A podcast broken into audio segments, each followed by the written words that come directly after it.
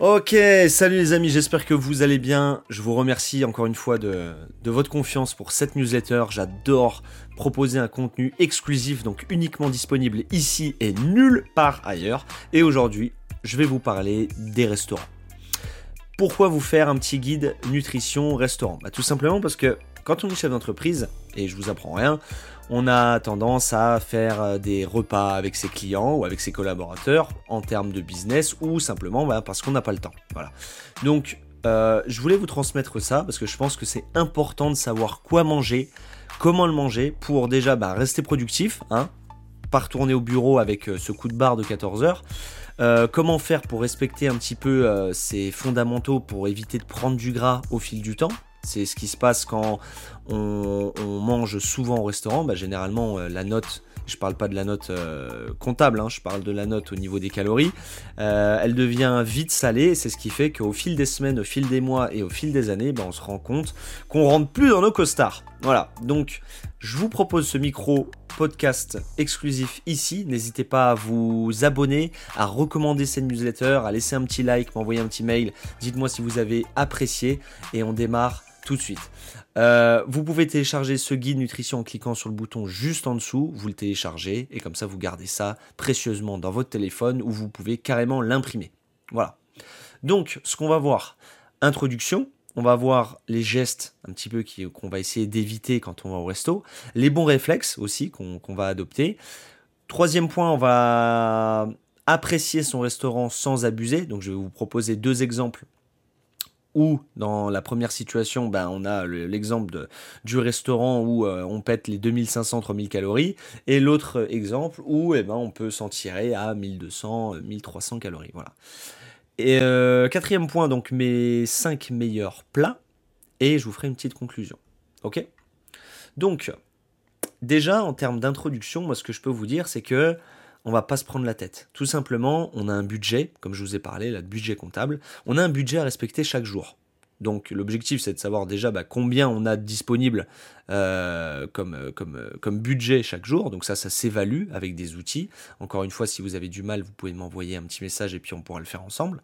C'est très simple. Il me suffit d'avoir des données personnelles comme votre nom, votre poids, votre âge, votre niveau d'activité physique et on arrive à estimer à peu près combien de calories vous avez besoin pour, euh, pour vous.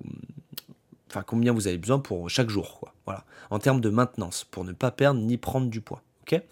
Une fois qu'on a ce budget, ben, il, suffit de le respecter. Donc, est-ce qu'on va manger plus le matin, plus le midi ou plus le soir pour arriver, par exemple, à la fin de la journée, à pile poil ou environ de nos 2000 calories Ok?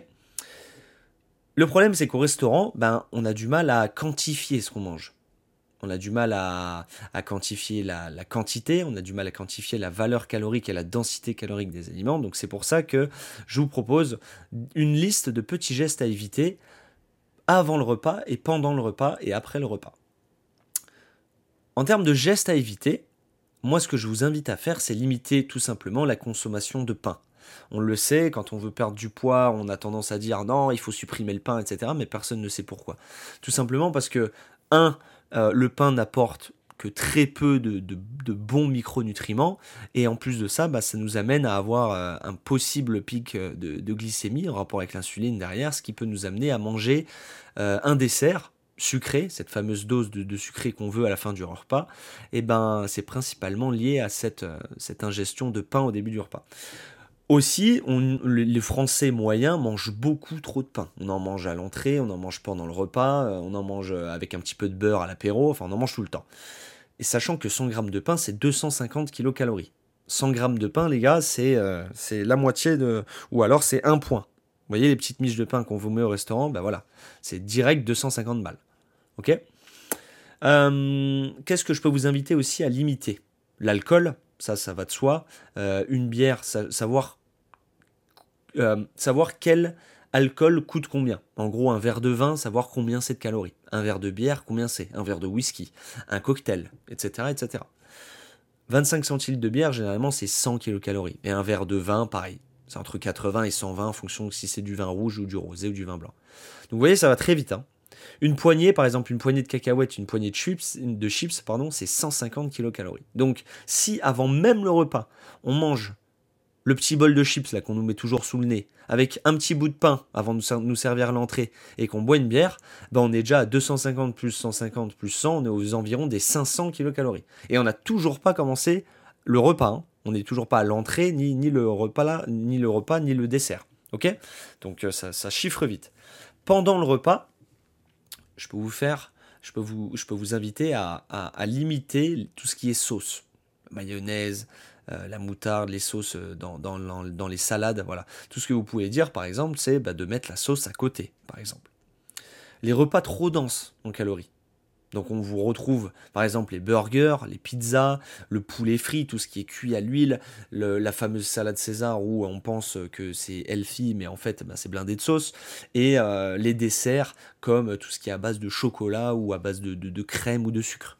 Voilà. Donc tous ces repas, on peut les manger, mais seulement et seulement si ça rentre dans notre journée. Ok Si on fait un apéro, plus on mange une pizza, plus derrière euh, on met de la mayo, etc., plus des frites, et on s'en tire avec un resto à, à 3000 calories. Ok Voilà. Donc, limiter le pain, l'alcool, les chips, cacahuètes, ces, toutes ces conneries qu'on nous sert à l'apéro, toutes les sauces, les repas trop denses au niveau des calories, donc euh, généralement le pain brioché, tout ce qui est frit, tout ce qui est à base de sauce, et les aliments très gras, très sucrés, et à base généralement de, voilà, de chocolat ou de toutes ces, tous ces trucs. Les bons réflexes, par exemple, les bons réflexes, ça peut être le midi de, de limiter sa quantité de glucides, justement pour éviter d'avoir ce coup de barre euh, en rentrant au bureau ou en reprenant le travail.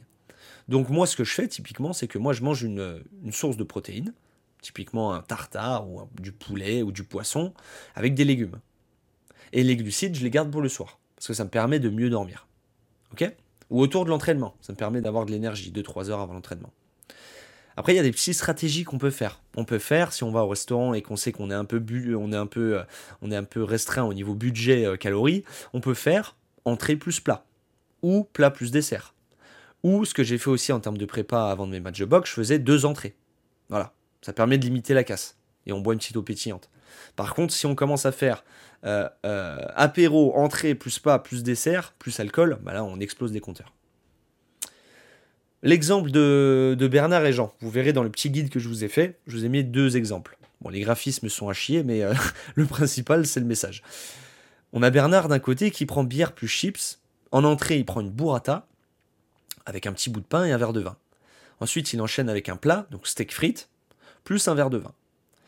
Le dessert, un fondant au chocolat, et le patron lui offre le fameux digestif, un petit limoncello. La note finale estimée, si on additionne tout, on arrive à 2200 balles.